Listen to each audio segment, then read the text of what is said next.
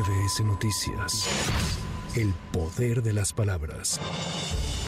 Este jueves, tres magistrados pidieron a Reyes Rodríguez Mondragón renunciar a la presidencia del Tribunal Electoral del Poder Judicial de la Federación, ya que asegura le perdieron la confianza por la forma en que ha manejado la institución. Durante la sesión ordinaria, Rodríguez Mondragón dijo que es momento de dar certeza a la ciudadanía, a los actores políticos y a los partidos, por lo que pidió tiempo para dar a conocer su decisión. Escuchemos. Mi voluntad es de diálogo, de institucionalidad, de dar certeza y es una decisión la que tengo que tomar, pues que requiere reflexión que requiere conciencia, que no se puede tomar en un estado tan apresurado como que ayer me dieron a conocer sus posiciones y se me exigía presentar la renuncia de inmediato. La magistrada Janino Talora Malasis aseguró que Rodríguez Mondragón concluirá su gestión al frente del órgano jurisdiccional. Quisiera precisar, buenas noches, mi total y absoluto respaldo al magistrado presidente Reyes Rodríguez Mondragón por cómo ha conducido el tribunal en estos últimos dos años, que lo ha puesto a, a muy buen nivel en cuanto a confianza de las instituciones. Decirles que a mi derecha está un presidente que va a concluir.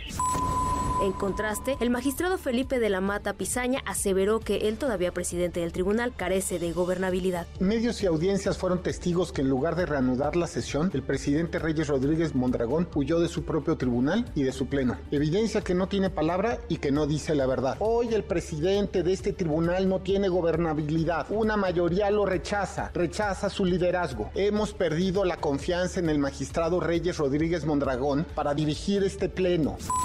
Tras el sismo de magnitud 5.7 que se registró la tarde de este jueves con epicentro en Puebla, el presidente Andrés Manuel López Obrador aseguró en sus redes sociales que afortunadamente no hay daños por el sismo.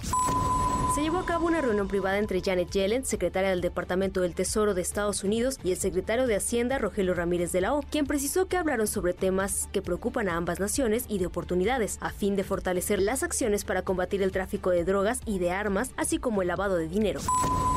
COFEPRIS otorgó el registro sanitario para comercialización de vacunas contra COVID-19 de Pfizer y Moderna. Lo anterior, luego de que un equipo multidisciplinario de personal federal determinó que los biológicos cumplieron con los requisitos de calidad, seguridad y eficacia en los expedientes presentados ante esta Comisión Federal. La Comisión de Justicia del Senado de la República aprobó el dictamen en el que se determina que Berta Alcalde Luján, Lenia Batres Guadarrama y María Herendira Cruz Villegas cumplieron con los requisitos constitucionales y legales para el cargo de ministra de la Suprema Corte de Justicia de la Nación. En la sesión desarrollada este jueves, el senador Germán Martínez, del Grupo Plural, propuso que en el dictamen quedara establecido que el nombramiento de la persona que resulte electa será por 15 años. Tal cual, que lo diga como lo establece la Constitución, por 15 años, o de preferencia se ponga el plazo del tal día a tal día, incluso este, para que no choque nuestra designación o su eventual toma de posición con el informe que tiene que dar la presidenta de la Suprema Corte de Justicia de la Nación y que los plazos queden claros de los 15 años. El punto es los 15 años. Por su parte, la presidenta de la Comisión de Justicia, Olga Sánchez Cordero, dijo que este asunto será planteado durante la discusión en el Pleno el próximo miércoles 13 de diciembre.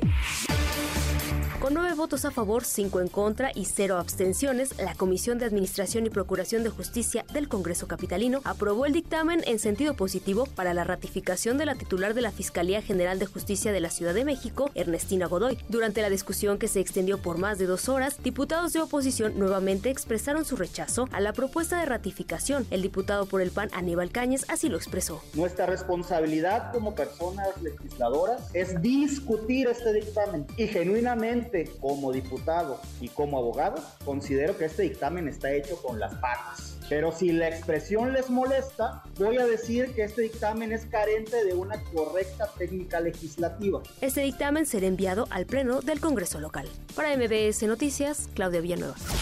MBS Noticias. El poder de las palabras.